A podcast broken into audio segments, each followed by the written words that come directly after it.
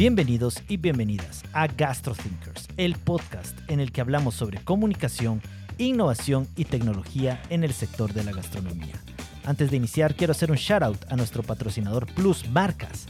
Gracias a Plus Marcas, GastroThinkers es presentado por San Pellegrino, agua premium con gas natural proveniente de Italia, y Aquapana, agua mineral natural filtrada gota por gota en las montañas de Toscana. Ambas las pueden encontrar en los mejores restaurantes de Guatemala. San Pellegrino y Aquapana, ideales para los paladares más exigentes. Esta semana tuve el placer de conversar con un joven diseñador y chef salvadoreño que tiene a su cargo un restaurante de ramen bajo el nombre de Caero. Roberto Alas nos comparte su historia, de cómo inició su carrera como diseñador hasta cómo encontró su pasión por la cocina. Asimismo, nos habla sobre la importancia del diseño para destacar en las competitivas redes sociales.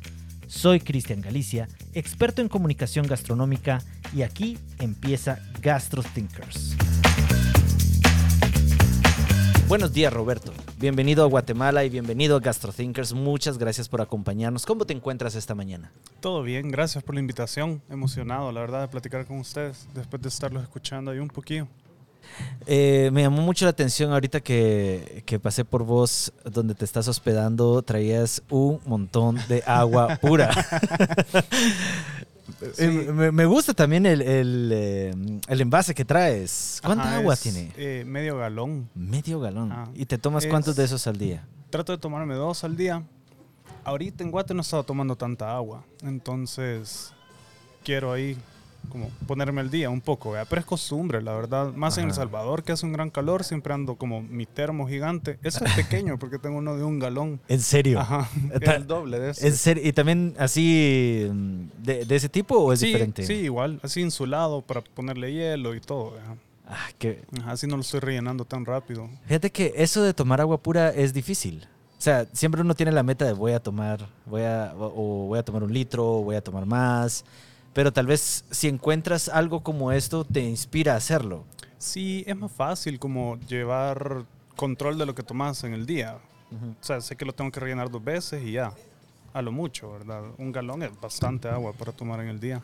Sí, es mucho. Y, mm, y ajá, en, en El Salvador hace un gran calor, pues. Y ponerle que antes tomaban los chinos, le llaman ustedes aquí en cocina, eh, que son de un cuarto. Ajá. Y me tocaba rellenarlo bien seguido. Entonces, más fácil así. Sí. Muy bien.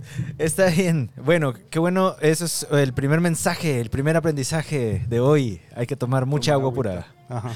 Muy bien, antes de iniciar con la entrevista, quiero agradecer a María José Fonseca por permitirnos grabar este episodio en este hermoso lugar de la zona 14 de la ciudad de Guatemala. Se trata de Pías Bakery, un lugar que recomiendo para venir a tomar un café, comer algo rico y tener una buena charla, como la que tendremos vos y yo, Roberto. Y también a tomar mimosas, porque nos las trajeron. Mínimo. Muy bien, Para empezar el día. para empezar el día, vamos a hacer un brindis eh, al aire por, por estar aquí Saludcito. Ayer tuve la oportunidad de probar un hot dog que hiciste en el Salazón, del Festival de Hot Dogs organizado por Sal Charcutería en 14 grados. ¿Cómo fue tu experiencia en este evento? ¿Valió la pena viajar del Salvador a Guatemala para preparar un hot dog? Sí, la verdad, sí. Eh, me gusta la idea de Salazón como un festival de música, que hay varias gente cada hora haciendo hot dogs y todo. Y lo que más me gusta es como ver a mis amigos chefs de aquí, ¿verdad? O a la gente de la industria con las que estuve hace un par de años aquí. Y como reconectar en ese sentido. Eh, y experimentar la cocina de ustedes, lo que hacen, las propuestas también. Ayer conocí a U1. Ajá. Eh, nos quedamos hablando, de la nada él se sentó con nosotros como bien inesperado y pasamos todo el día platicando y en la noche fuimos eh, por cócteles con él. Y... Él ajá, tiene un proyecto eso. llamado Mogoyo. Ajá, Dice que es barbecue coreano a domicilio. exacto, ajá, así Ajá. nos estaba contando. Creo que estuvimos hablando bastante como por lo mismo que hago cocina japonesa, asiática, como en general. Eh, y ajá, me gusta eso, conocer nueva gente en la industria, ver lo que están haciendo. Ujú. Y me da más ganas como de meterle. allá de regreso en El Salvador también. Cada vez que vengo aquí veo lo que están haciendo ustedes, pues. Muy bien. ¿Y qué, qué más aprovechaste a hacer estos días acá? Comer, la verdad. sí, yo estuve viendo tus historias y decía, Oh. ¿dónde cabe todo eso? sí, mira, es bien peculiar porque la gente cuando me conoce no se imagina que pueda comer tanto, la verdad. Mm. Y, ajá, sí, cuando me propongo como comer, sí puedo probar varias cosas de una. Sí nos hemos dado como un buen tour ahorita estos días. Muy bien. ¿Algo que te haya sorprendido? Creo que la evolución de Flor de Lis, lo que veníamos hablando hace un ratito, Ujú. eso me sorprendió bastante, como lo que está haciendo ahorita, el giro que le dio con el Popol Vuh, eh, los platos, la técnica que está haciendo, me sorprendió bastante. Y no había escuchado el podcast de Débora. Eh, lo escuché hace unos días, Ujú. me quedé sorprendido de todo lo que hacía, fuimos a conocer. Ah, bueno. Y, ajá, fuimos, el sábado fuimos a almorzar. wow. Que tiene menú a la carta, pedimos Ujú. todo y ahí lo probamos entre todos. Y sí me sorprendió bastante lo que están haciendo. Creo que tenía rato de no sentir sabores que yo no conociera, ¿sabes? Ah, que yo ya. dijera, ¿qué es esto? ¿Qué están haciendo? ¿O qué ingrediente es este? ¿Verdad? Sí. Ajá. Bueno, qué bueno. Me alegro mucho que haya sido estos lugares. Eh, la verdad es que valen mucho la pena. Sí. Vale mucho la pena precisamente ir conociendo nuevas experiencias y, y- y vamos a hablar de, de Flor de Lis y de tu experiencia precisamente porque eh, es, es increíble los lugares en los que has estado. Leí un artículo de Natalia Corado publicado en Mr. Menú. Eh, se titulaba Roberto Alas y su evolución del fine dining al fast casual. El artículo indicaba que llevabas ya 10 años de experiencia culinaria. Pero al leerlo me di cuenta de los numerosos lugares en los que has trabajado o realizado pasantías. Estos incluyen hoteles como el Four Seasons en Miami. Estuve en el Four Seasons, en el Mandarin Oriental en Miami. De ahí estuve un ratito en México. Ah, de ahí estuve en Dinamarca, en Noma. Muy bien. Em, En Flor de Lis, acá en Guatemala. ajá, en Flor de Lis estuve aquí. E incluso en Noma, Sí. en Dinamarca. Ajá. Entonces, bueno, dicho todo eso, me gustaría conocer un poco de tu historia. ¿Cómo y por qué te iniciaste en este mundo y cómo lograste viajar y aprender en tantos lugares? Mira, me inicié, yo siempre he pensado que me inicié en el mundo de la cocina por casualidad, la verdad. Um, yo estudié diseño gráfico dos años y medio. Y me gustaba un montón, me gustaba ilustrar bastante, pero al final no era lo mío diseñar. Me salí y no tenía nada que hacer. Entonces fue como, bueno, quiero aprender a cocinar, como para mientras descifro qué hacer de mi vida. Pero nunca lo pensé como una carrera para mí. Eh, y entrando en cocina, sí me llamaba la atención la, la cocina por mi mamá, que cocinaba rico y todo. Eh, pero hasta ahí, ¿verdad? Nunca me sentí yo como atraído a, a esto. Hasta que entré a clases de cocina y vi mi primer libro de como de alta cocina, que era de Thomas Keller, de, de French Ujú. Laundry. Y me explotó la cabeza. Fue como, ¿cómo es posible? He comido por 18, 19 años de mi vida y, y no sabía que había este nivel de, co- de cocina, cocina, ¿verdad? ajá. Y mm, me Traía- llamó la atención. pues. ¿Traía imágenes ese libro? Sí, sí, eran recetas, Y- fotografía, ¿Y, pero y que alguna que te, que te llamó mucho la atención? Me llamó la atención uno que era un pescado con un bisque de camarón y vainilla y espinacas salteadas. Entonces en mi cabeza fue como camarón y vainilla, ¿qué es esto? Repliqué la receta en mi casa. Me gustó un montón, pero lo que más me llamó la atención fue la primera parte del libro te explican el día, el día a día de la cocina y lo ponen por horas, como seis y media entra producto, siete, no sé qué, y así vean. Y me llamó la atención que era como bien estructurado y como todos los días lo mismo. Y creo que en ese libro Thomas Keller dice que estar en un restaurante o como enamorarte de un restaurante es enamorarte del- de la rutina. Y eso me llamó bastante la atención. Aparte de todo lo visual que vi, que era como diseño gráfico aplicado a platos, ¿verdad? Y, mm, y ajá, eso me llamó la atención. Y ahí solo fue un agujero de conejo. Y empecé como a ver otros lugares, como Fat Dog y Heston Blumenthal y cosas así, ¿verdad? Ajá. Em, y solo me fue llamando la atención como este nivel bien alto y técnico de cocina. Que yo nunca había experimentado, ¿verdad? Y, y ese primer plato que hiciste, Ajá. que sacaste de este libro, Ajá. ¿qué tal salió? Salió bastante bien, digo yo, pues. Tal vez no me quedó exactamente como la fotografía que estaba ahí, Em, pero sí era una reducción de fondo de camarón, eh, con vainilla, de ahí las espinacas salteadas y el pescado como salteado, como sellado. ¿verdad? Y, y esa fue tu primera experiencia entonces con la alta cocina. Sí, ajá, esa fue mi, mi primera experiencia. Y de ahí me llamó la atención y empecé como a investigar más y me gustó como este mundo. Y de ahí, eh, la primera vez que estuve en un restaurante me gustó como el rush de adrenalina que sentí. Siempre he sido una persona que le gusta bastante la adrenalina. Um, antes hacía longboard en patineta, como bajaba así volcanes en patineta. ¿en. Em, cosas así, entonces siempre me, me ha gustado como esa sensación de adrenalina.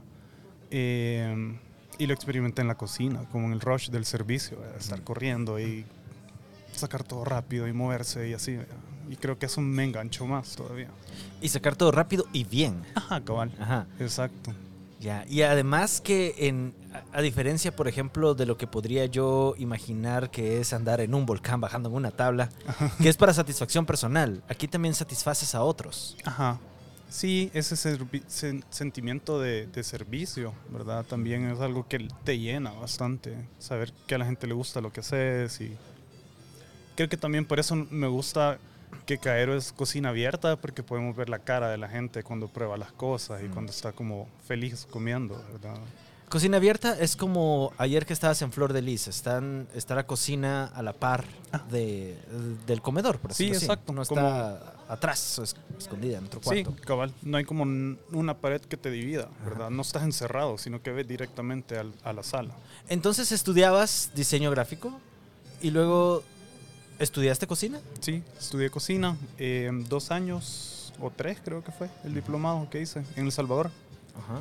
Eh, de ahí a mitad de mi carrera, bueno, de, de mis estudios, gané un concurso ahí pequeño que hacían y le dije al chef que quería que mi premio fuera que él me diera permiso de hacer pasantías, como en un restaurante. Ah, ok.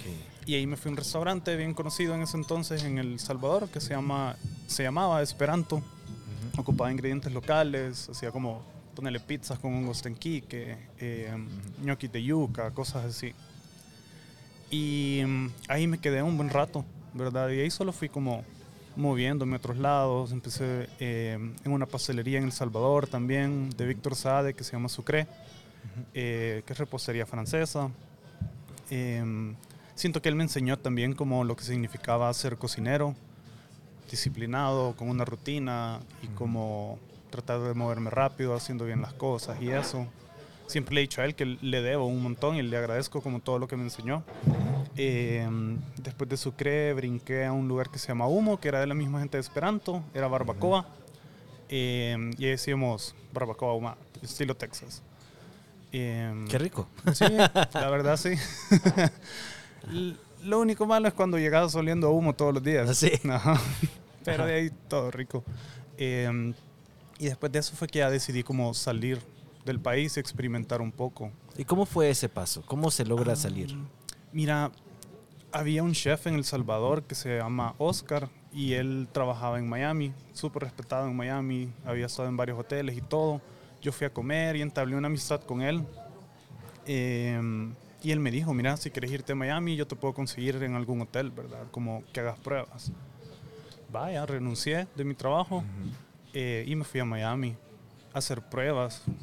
Así como, como en la tele, ¿verdad? que te dan una caja misteriosa y te dicen cocina esto en una hora y vemos si te quedas en el hotel o no. Así me tocó. ¿Así Eh, es? Así, ¿Así me tocó en el Mandarin Ajá. y en el Four Seasons, por lo menos. Eh, tenía que hacer un postre y un plato salado. Y en el Mandarin solo tuve que hacer un plato salado. Ajá. Y, y si fue así Y- como describes, que te Sí. dieron los ingredientes y dijeron, dale. Sí, tal cual. ¿Y, qué, bien- qué hiciste? Bien irreal, la verdad. Eso no lo, no, nunca Eh, lo había escuchado. Sí, ajá, Ajá. Bien, bien loco, la verdad. Yo nunca lo volví a experimentar en mi vida, pero sí pasó en, en esa etapa, ¿verdad? Eh, en el Four Seasons me acuerdo que de postre hice un sorbete de vainilla con hinojo y, y naranjas, como naranja confitada, hinojo, una salsita de hinojo y el sorbetito con un crumble. Y honestamente no me acuerdo que hice de salado. Ajá. Ajá. Pero el postre sí lo tengo como bien marcado, lo que hice. ¿Pondrías a alguien a hacer esta prueba? Fíjate que en el restaurante a veces en Caero lo que hacemos es que tiene que hacer comida de staff. Eh, siempre comemos como a las 3 Ajá. todos juntos en el restaurante. Entonces a veces una prueba es, aquí están tus ingredientes, cocinanos, como a nosotros, ¿verdad? Si vamos sazón, la técnica, si es rápido o no. Ajá. Y la verdad es que honestamente no es algo que determine si te vas a quedar o no en el restaurante, Sí. porque a ese punto si haces eso ya estás prácticamente como contratado, ¿verdad? Solo quieres saber el nivel en Solo el que quiero está saber que ajá, contrataste. solo quiero saber como lo que puedes hacer y si puedes hacer las cosas rápido, ¿verdad? Regresemos a tu tiempo en Miami. Entonces, ¿qué pasó después? Y, ajá, estuve en el Mandarin, el Four Seasons. Eh, fue bien duro, estuve como cuatro o cinco meses ahí, creo yo. Pero trabajaba en el Mandarin como fijo y de ahí trabajaba eventual en el Four Seasons. eh, y trabajaba como eventual en mis días libres, ¿verdad?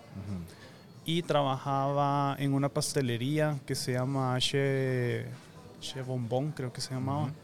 En el. Bueno, mano, se me olvidó el nombre. Pero Che Bonbon se llama una pastelería que está dentro de un hotel en Miami.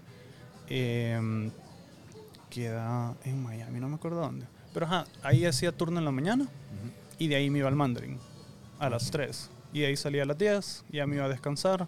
Y mis días libres iba a cubrir eventos en el Four Seasons. Como hotelero, todo, ¿verdad? O sea, producción grande, volúmenes grandes, eventos como de bodas, cosas así. Eh, siento que eso me ayudó como a agarrar agilidad, como un poquito de rapidez y entender cómo manejar volúmenes un poquito grandes de comida, ¿verdad? Eh, era bien cansado, la verdad. Yo ya como para el fin de mi permiso para trabajar, sí ya me sentía bien agotado. Pero era como esa hambre de aprender y de moverme y estar como conociendo a la gente y ver lo que hacían los hoteles y el equipo que tenían y todo. ¿verdad? Ok. De ahí vine a El Salvador, estuve en El Encanto un ratito, que es un club de golf. Eh, y después de eso decidí, bueno, después de eso monté un pop-up, que fue el primer pop-up en El Salvador. Hacíamos cocina salvadoreña moderna, nos definíamos nosotros, inspirados un poco en la cocina de Dinamarca. Ok. Eh, me inspiró bastante un restaurante que se llama Relay. Eh, él era el sous chef de Noma. Espérame. Solo que pase el... Muy bien, está, estabas hablando de, de una inspiración. Ajá, cabal. Ujú. Eh, me inspiró bastante el restaurante Relay de Christian Puglisi. Él era su chef de Noma, se salió y él quiso hacer fine dining un poquito accesible a la gente. ¿verdad? Entonces tenía un menú de degustación de cuatro pasos, creo yo. En ese entonces eran por 40 euros o 35 euros, lo cual era como súper bien, pues. Ok, sí. Eh, y ocupaba ingredientes nórdicos. Y leyendo sobre la cocina nórdica, lo que hacía Noma, lo que hacía Relay, me sentí bien ide- identificado en El Salvador, porque ellos contaban que se escaseaba el producto en invierno y que no tenían como accesar a cosas, ¿verdad? Y en El Salvador era bien difícil encontrar producto antes, como buen producto, ¿verdad? Entonces, por eso me llamó bastante la atención. Ocupaban bastantes vegetales, cosas así. Nosotros no tenemos como bastante no somos conocidos por nuestra carne de res en El Salvador ni nada, Ajá. ¿verdad? Entonces no- nos inclinamos bastante por los vegetales, como en la cena. Ujú. Y ahí fuimos evolucionando, éramos tres chefs los que estábamos en, en- en ese momento. El pop se, llamaba, se llama Qua, todavía está ahí como Ajá. el Instagram activo. Y mm, fuimos conociendo productores, gente que hacía platos de barro, y ahí fuimos como creciendo un poco, Ujú. ¿verdad? Eh, yo siempre vi a Noma como este lugar inalcanzable que juela. Sí. como máquinas todos los que están ahí. y no creía poder llegar ahí algún día ni nada. En eso vi que estaba Flor de Lis aquí, que estaba Pichi eh, y Diego en ese entonces, en, en Flor de Lis. Eh, Pichi, no me acuerdo cómo es el nombre de él, chileno, que hoy está en Antigua. Ajá. Eh, y me llamó la atención porque ellos habían estado en Noma. Ah. Entonces fue como, bueno, no, no, no puedo ir a Noma, voy a ir a Flor de Lis como aprender de esta Mara que estuvo ahí en- en, Dinamarca. ¿verdad? Le escribí a Diego, me salió súper buena onda y fue como, sí, venite, que no sé qué. Y me vine a Guate, tres meses estuve aquí, creo yo. Em, y nada, estuve con, con ellos cocinando y todo. Es- Estuve en Flor de Lis cuando ellos estaban en Paseo Cayalá. Ah, hace, hace bastante tiempo. Sí, ajá, fue hace siete años, creo Ok. yo. O sea, sí fue hace ratito. Ujú. Vea. fue hace bastante. ¿Y y cómo fue tu experiencia en Flor de Lis? Me gustó bastante, como caminar a Paseo Cayala para ir al trabajo, estar en equipo. Me gustó bastante que eh, era un restaurante en el que todos hacían de todo. y sentí como esa unión entre el que estaba en servicio, la gente que estaba en servicio y cocina. O sea, todos eran cocineros, todos compartían la misma visión, la misma ambición. Eh, y aprendí bastante de, de, Diego y de Pichi. Aprendí bastante cómo trabajan ellos y cómo pensaban. Y bien chivo porque hoy que fui a, bueno, estos días he visto cómo materializan ideas que hablamos en ese entonces como entre todos, como la alfombra que tiene. Creo que es como algo que hablamos en ese entonces. Como pues, podemos hacer como una alfombra con polvos o algo así, que sea como la que usan en Semana Santa, la que ponen en Semana Santa. Y lo tienen como ya bien hecho y todo. Entonces, es bien chivo, la verdad, como ver esa evolución de ellos. ¿Y a Noma cómo llegaste? Em, yo, Diego sabía que a mí me gustaba como un montón y que veía como en alto a esta gente, De, Noma. Y me dijo, aplica, me dijo. O sea, eso es bueno, aplica. Yo nunca creí, o sea, nunca me creí bueno, la verdad. Em, pero al estar en Flor de Lis vi que no estaba tan separado de, Diego y Pichi y toda la gente que estaba en Flor de Lis, como técnicamente, cortando y en rapidez y todo eso, ¿verdad? Entonces siento que eso me dio el impulso para aplicar, como para terminar de creérmela yo. Sí, sí, sí. Em, y ahí apliqué, mandé el correo y de ahí te hacen un, un gran proceso. Tenés que hacer un ensayo de por qué quieres ir a Dinamarca a aprender, te hacen una entrevista, em, de ahí te hacen otro como cuestionario en, eh, por Skype y así. O sea, es un proceso, como varias etapas. Tengo entendido que son como miles y miles de aplicaciones las que reciben al año y tienen que depurar. Em, y el día que me regresé yo de Guate, eh, en la mañana siguiente me cayó el correo que me habían aceptado. Entonces fue como, Y de ahí me di cuenta que no había embajada de Dinamarca en El Salvador. Entonces tenía que viajar a México o a Bolivia para sacar mi visa. Fui a México. Em, y en eso que estuve en México me quedé un ratito ahí. Em, decidí cómo aplicar en restaurantes en México también, en lo que me aprobaban la visa. Sí. Y ahí me aprobaron la visa y ya brinqué a Dinamarca. Y ahí estuve seis meses. En eso fue que anunciaron que se iban a ir a Tulum, ellos, que iban a abrir el pop-up en Tulum. Ajá. Y les dije como, quiero ir con ustedes. Sí. Em, y me aceptaron. Ya me fui a, a, México, a Tulum con ellos. Con Pablo Díaz estuve. Ajá. Em, y ahí estuvimos otros seis meses en Tulum. Entonces, fue bastante el tiempo que estuviste ahí. Sí, ajá, sí, fue bastante. Eh, lo chivo que en Tulum ya era como, ya tenía como mi estación, ya manejaba yo la estación con su chef. Eh, ¿Y si era otro nivel? Sí, es, otro nivel, es distinto, es un ritmo de trabajo como bien pesado. O sea, yo lo defino como que todos los días son viernes ahí, ¿sabes? No hay, no hay descanso. Todos los días está lleno, todos los días hay que cumplir como los tiempos para, para salir bien con todo, ¿verdad? Em, y el nivel es bien alto de exigencia, pues no puede haber error, no se te puede caer nada, no puedes hacer bulla con algo porque es como que te ven feo todo y te tenés que atender a las consecuencias. Entonces sí es como tenés que mantener ese nivel bien alto cuando estás privado de sueño, ¿verdad? Entonces siento que eso es como lo que le da como otra dificultad más todavía. Si ahorita en este momento alguien está escuchando el podcast y quiere entrar a este mundo de la cocina o está estudiando una carrera culinaria, has mencionado algunos como tips esenciales para llegar al lugar en el que estás, por ejemplo, viajar, que es importante conocer otras culturas, otras realidades, incluso la diferencia entre un, entre un restaurante como, llamémosle, pues, Flor de Lis o nómada versus eh, trabajar en un hotel esa gran, gran em, gama de distintas ramas que tiene la gastronomía, pero entre todos ellos también mencionaste algo que, casi no, hemos, no lo he tocado con otros chefs, pero ya que lo dijiste quiero rescatarlo y es la lectura. Es importante leer. Sí, yo, yo siento que es importante. Siempre me ha gustado como investigar a mí las cosas, ¿verdad? Que me apasionan a mí o que me gustan. Y siento que puedes aprender un montón con los libros de cocina hoy. Están los cookbooks y es como un vistazo a las cocinas de estos lugares, ¿verdad? Y es algo en lo que paso como bastante tiempo. Tengo un montón de libros yo. eh, de los restaurantes que admiro, de restaurantes que tal vez no conozco, pero veo que van a sacar un libro, me pongo a investigar y me gustan y ya veo un poquito como lo que hacen, ¿verdad? Eh, siento que es bien importante eso, como para aprender un poquito de todo lo que hacen. Hablemos de fine dining y pop-up kitchen. Por lo general son términos un tanto ajenos para el comensal de a pie. ¿Qué puedes contarnos de ambos? De mi experiencia. De tu experiencia. Mira, empezamos qua.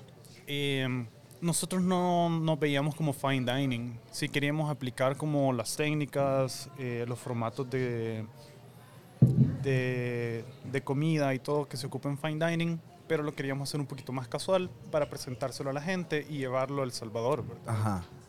Entonces, nosotros hacíamos cuatro o cinco platos al inicio. Todo era más relajado, como el servicio. Em, no teníamos manteles largos ni poníamos como servilletas así como elegantes ni nada porque queríamos que la gente se sintiera un poquito más cómoda, ¿verdad? Esa era nuestra visión. Eh, y de ahí aplicar todo lo que habíamos visto de estos restaurantes o lo que habíamos aprendido ya en, en los platos, ¿verdad? Eh, para tratar producto local y ver qué hacíamos con ellos. Tampoco queríamos hacer comida tradicional o decirte esta es mi versión, ponerle de un tamal o esta es mi versión de una pupusa, sino que queríamos retarnos a ver qué podíamos hacer con el producto que no se haya visto antes, ¿verdad? Entonces, ponerle, no sé, ajá, no servíamos tamales, sino qué podíamos hacer con la masa. Ok. Podemos hacer como alguna galleta o qué sé yo, ¿verdad? Y así nos íbamos como... Y en el caso de pop-up, para quienes no conocen el término, ¿cómo lo describirías? Ay, eh, juela, para mí es un restaurante que abre una vez cada cierto tiempo, ya sea en un lugar fijo o en distintos lugares. Nosotros al inicio abríamos en lugares distintos cada evento que teníamos, ponele que si hacíamos un evento al mes o, un- o dos al mes, cada lugar tratábamos de hacer, de irnos como un lugar nuevo, ¿verdad? Ya de ahí al final del- de la vida del, del pop-up este, ¿cuá? lo hacíamos en un lugar fijo. Porque yo estaba un poquito cansado de estarme moviendo y estar como con esto, con esta expectativa de cómo va a ser el lugar, cómo, cómo va a ser la distribución, la distribución. Ajá.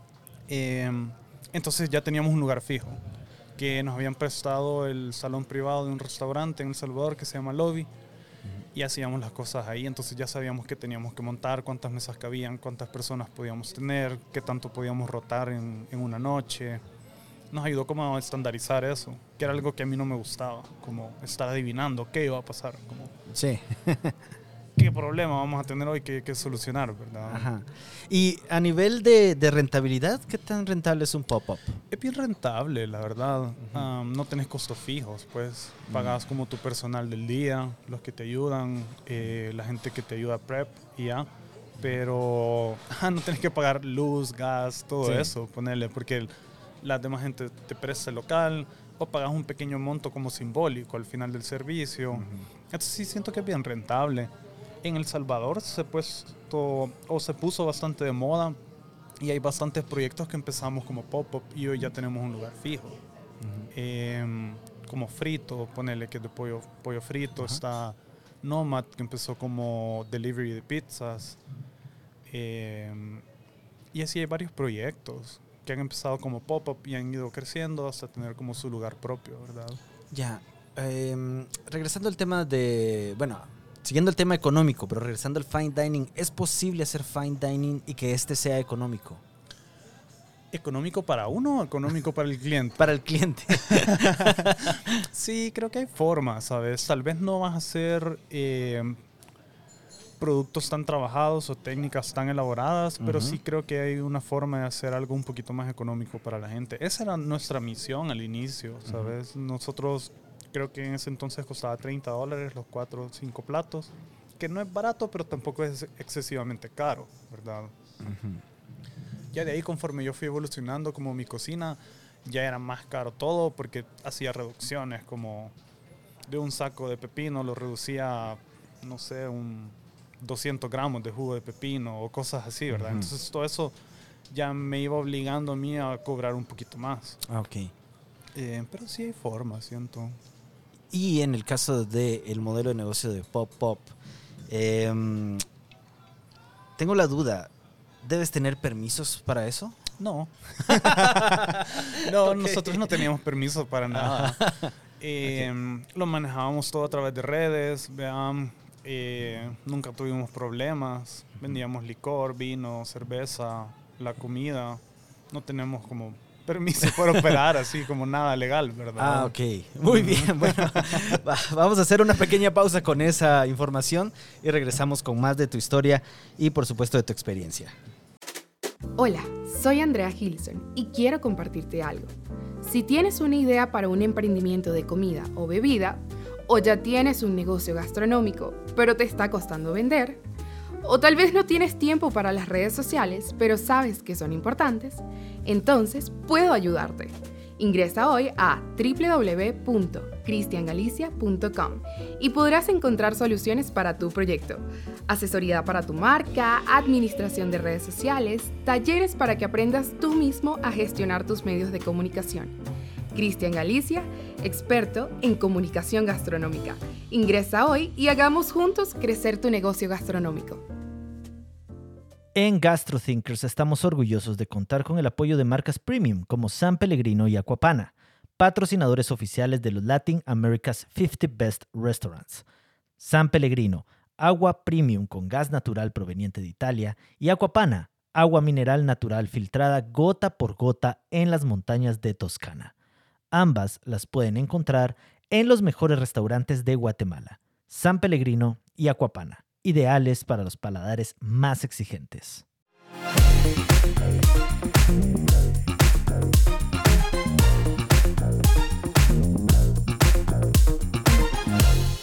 Roberto, hablemos de Noma, el que fue considerado el mejor restaurante del mundo en varias ocasiones. ¿Cómo recibiste la noticia de su clausura? pues la verdad me emociona porque sé que no se van a quedar quietos, van a seguir haciendo más cosas, van a seguir innovando. Em, y sé que lo están haciendo, pues siento que de alguna manera como el legado de ellos va a continuar y vamos a seguir aprendiendo como nosotros de, eso, ¿verdad? Como sus fermentos, sus técnicas y todo. Em, ajá, solo tal vez ya no va a ser como accesible para todos, Pero estoy seguro que va a regresar en un, un corto tiempo. Hubo muchas críticas alrededor de su cierre, por ejemplo, que los restaurantes de alta cocina simplemente no son rentables al final del día, o que pueden aprovecharse de las pasantías para no pagar el trabajo de los practicantes. Con base en tu experiencia y tomando en cuenta que tuviste la oportunidad de trabajar en Noma, ¿consideras estas dos como eh, posibles razones del cierre del mejor restaurante del mundo?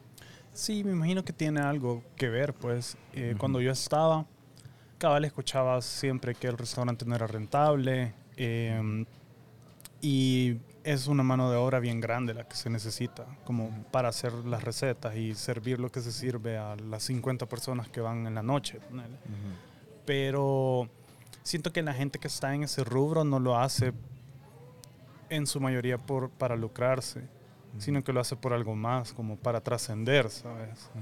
Eh, entonces, siento que la gente lo ve como muy del lado de dinero pero yo estando ahí nunca sentí que ellos lo hacían, hacían lo que hacían por el dinero, sino por la pasión que tienen eh, y por llegar a alcanzar esta grandeza, ¿verdad? Que es como, como algo histórico para uno, puede ser el mejor restaurante del mundo, no cualquiera. Sí. Y eso implica sacrificios, pues. Sí. Sacrificios de tiempo, de dinero. Eh, porque si quisieras cobrar lo que deberías de cobrar a la gente, muy poca gente pudiera pagar ir a comer en un restaurante como, como, estos. Y hablando de restaurantes, ahora sí, hablemos eh, de tu más reciente proyecto gastronómico, Kaeru Ramen. ¿Qué puedes contarme sobre este? De la ranita, así le decimos. eh, mira, Kaeru nació porque a mí me gusta bastante la cocina, la cultura de la cocina japonesa. El, el, ramen era mi comfort food cuando estaba fuera del país. Comí un bol de sopita caliente y era como algo que me llenaba el alma a mí. Em, y en el país no había ningún lugar de ramen.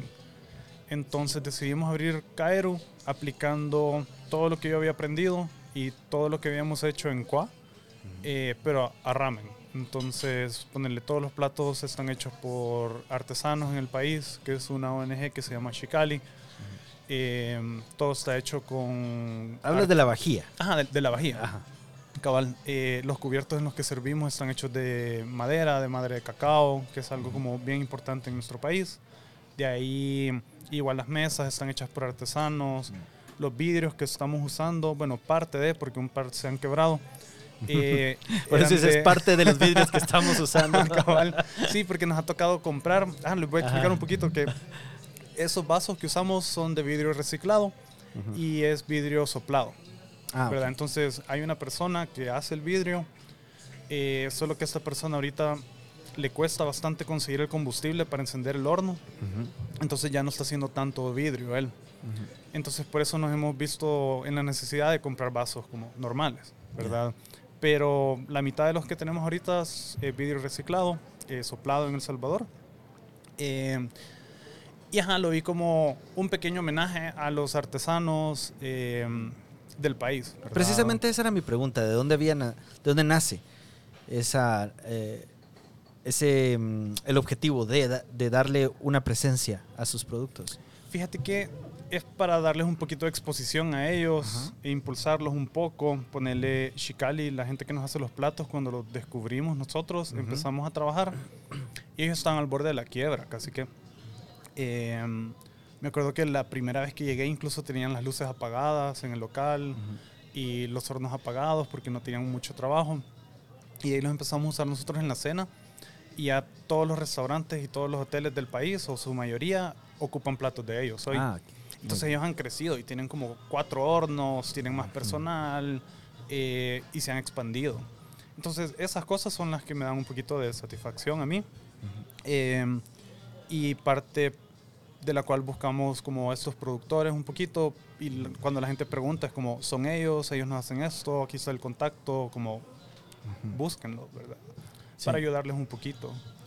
Eh, y siento que Caero es nuestra versión de lo que significa ser un lugar de ramen en El Salvador, con sus pros y sus contras. Ajá. Entonces, es lógico también que utilicemos cosas de ahí, como cosas hechas Sí. en El Salvador, ¿verdad?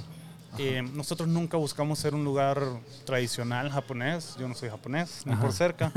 Eh, entonces, yo sé que no voy a hacer comida japonesa tradicional, ¿verdad?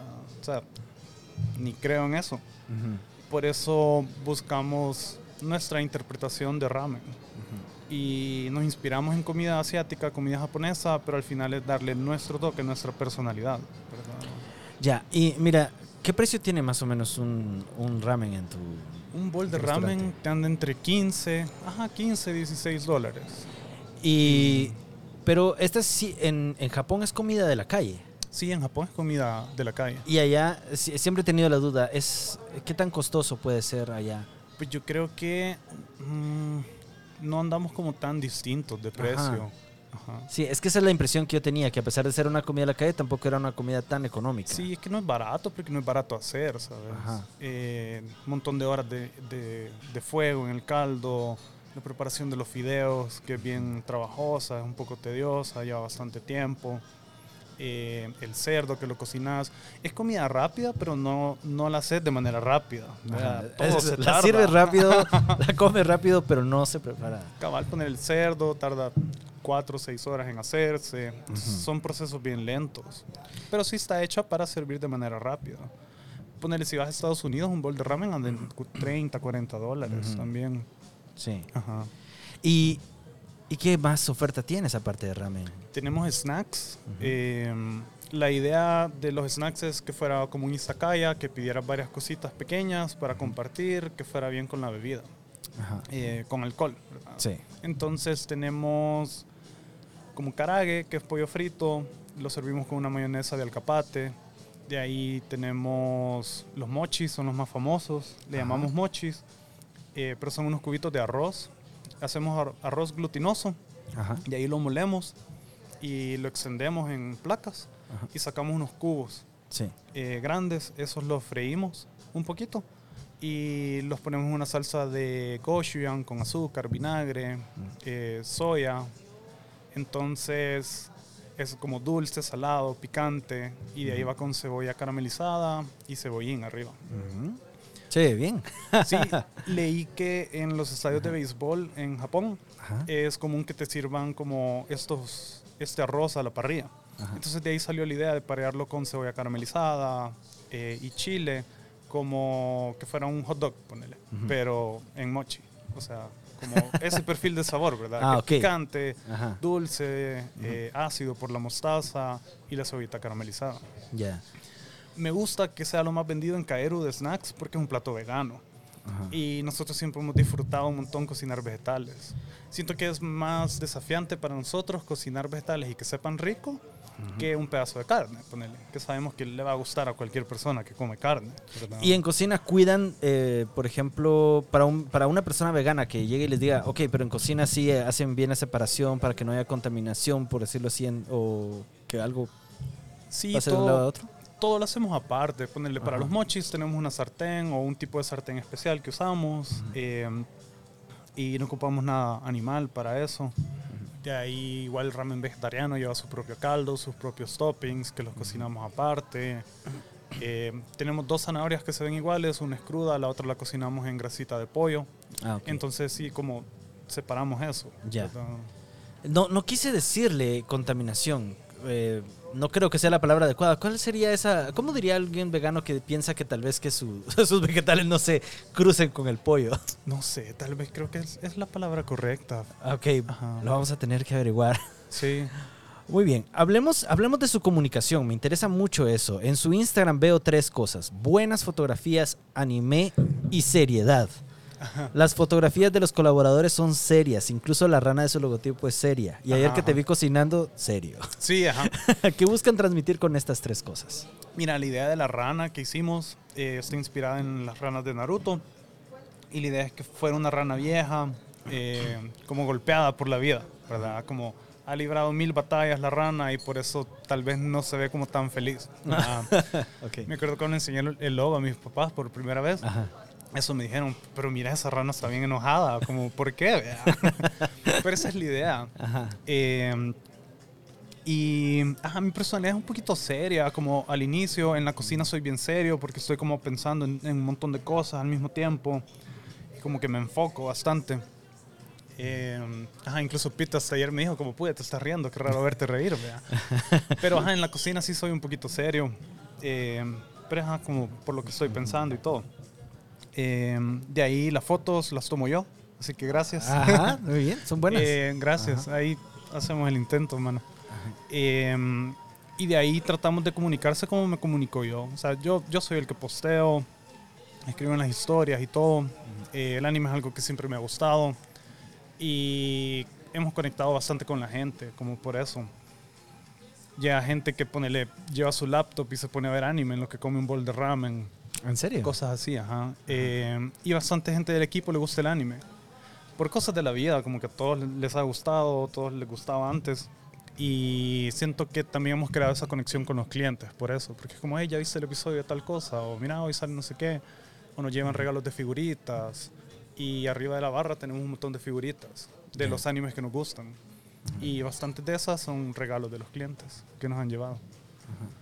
Y Entonces, solo como para, para responderte, al final, Kaeru eh, es un espacio en el que a mí me gustaría estar, ¿verdad? Ah, Y todo fue creado como alrededor de eso. Por eso el anime, eh, la rana, por eso la música fuerte, la luz es bien tenue en el restaurante.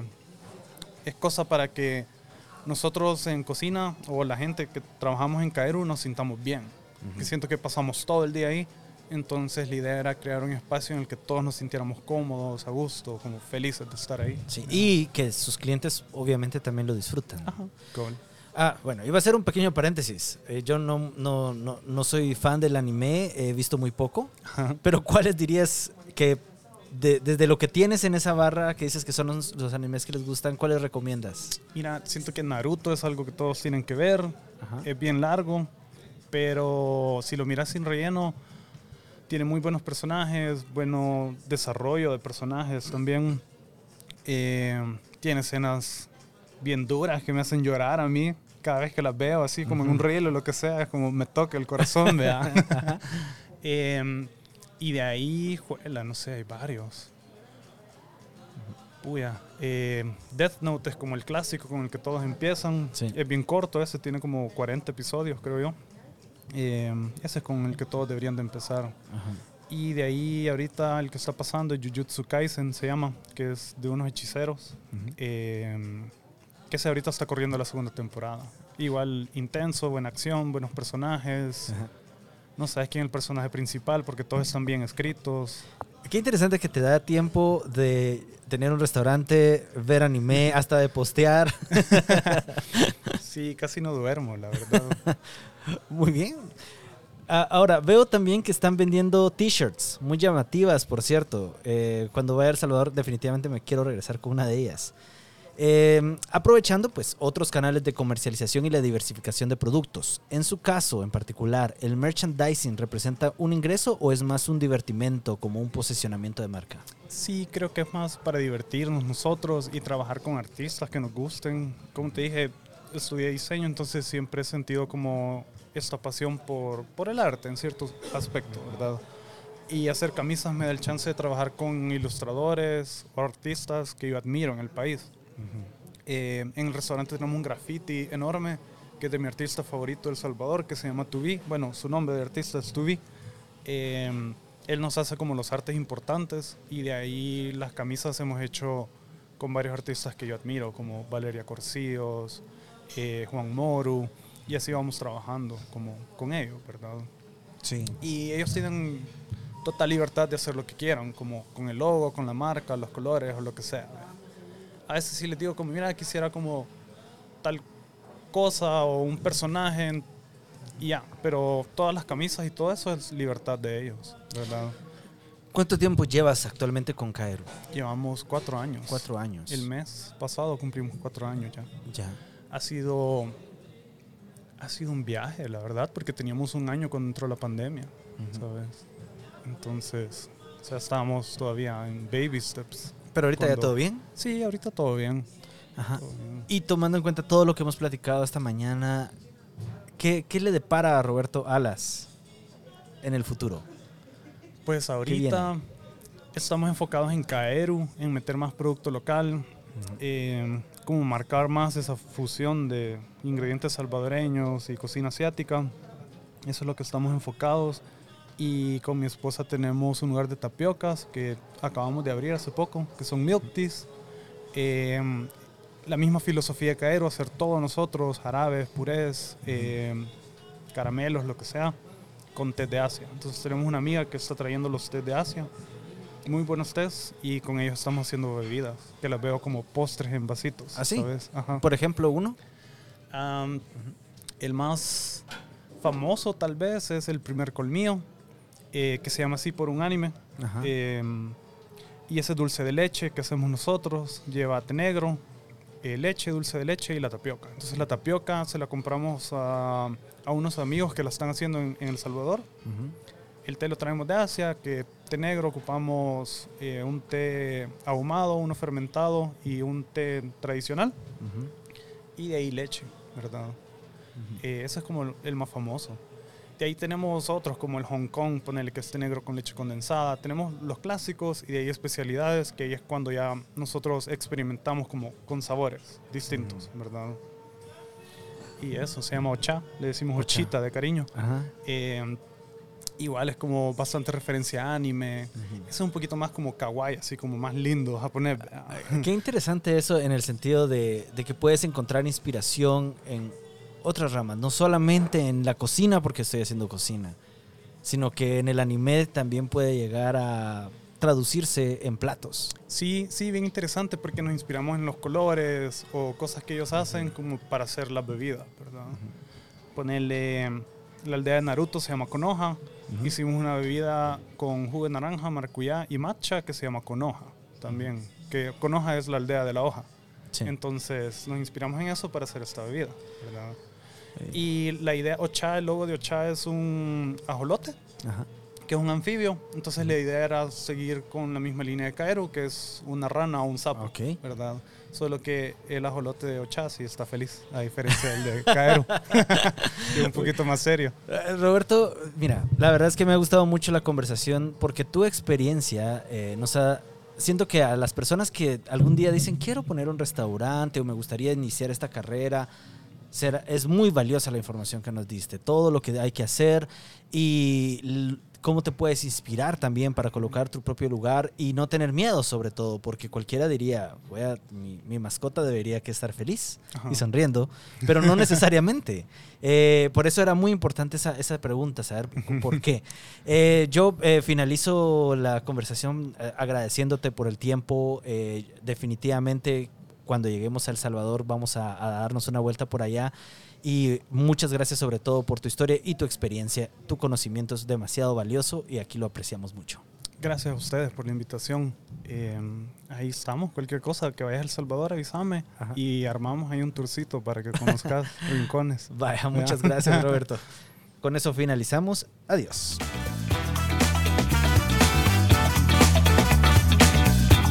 Este episodio fue grabado en el restaurante Pias Bakery en la zona 14 de la ciudad de Guatemala. Contó con la participación de Roberto Alas y su grabación fue posible gracias al apoyo de María José Fonseca. La producción estuvo a cargo de Chris Reyes y la dirección estuvo a mi cargo. Síguenos en Instagram como GastroThinkers.